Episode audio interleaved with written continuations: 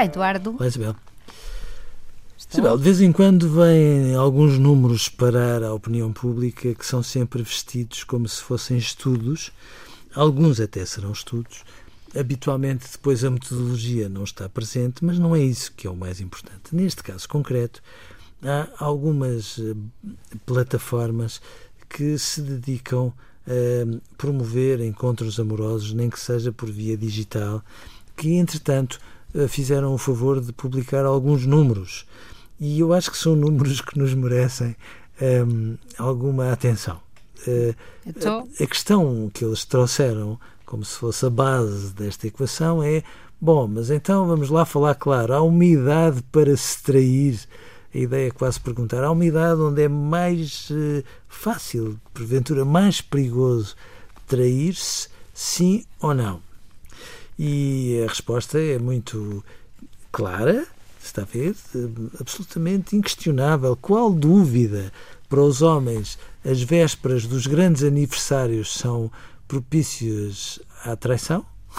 Portanto, a angústia e a melancolia da velhice uh, uh, faria com que rapidamente toda a gente saltasse Não. para uma emoção nova. Sei lá, 24 de abril ainda vá, 24 de dezembro ainda vá.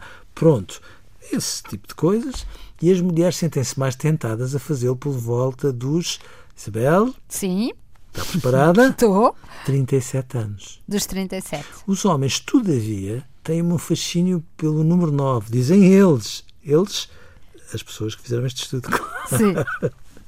E que não estão nada interessadas em nada de, dos resultados. Não, não, é não, nada, nada, nada. Eles até queriam que isto fosse. Um Toda a gente não quisesse a aplicação. Exato. Os homens traem, sobretudo, aos 39, aos 49 e aos 59 e dizem estas duas aplicações, muita atenção, porque eh, uma pessoa hoje assume uma relação e são precisas, são precisos apenas, o apenas não é meu, é deles. Sim, sim. São precisos apenas 7 a 8 anos até à primeira traição. Ah, pronto. Não tenham peneiras. Isto calhar a todos. É, por outras palavras, aquilo que eles querem dizer.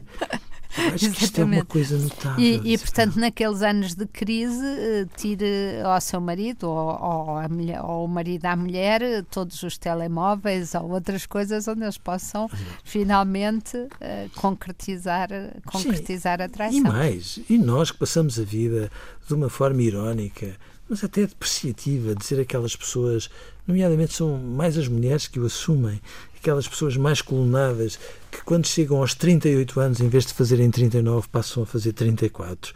Não, têm toda a razão.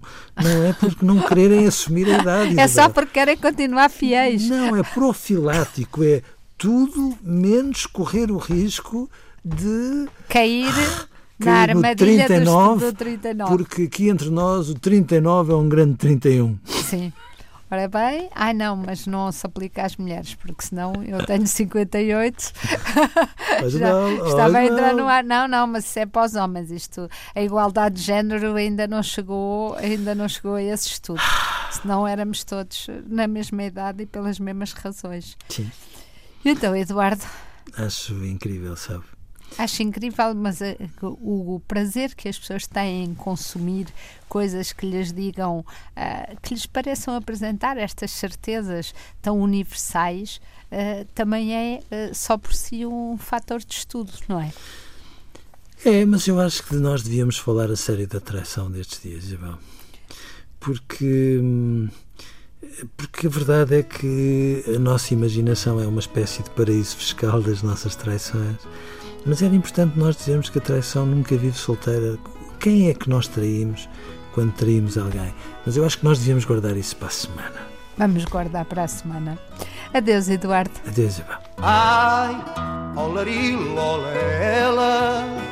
como este não há nenhum. Debate em Portugal, o fado 31. Ai, olarilolela, como este não há nenhum debate em Portugal, o Fado 31.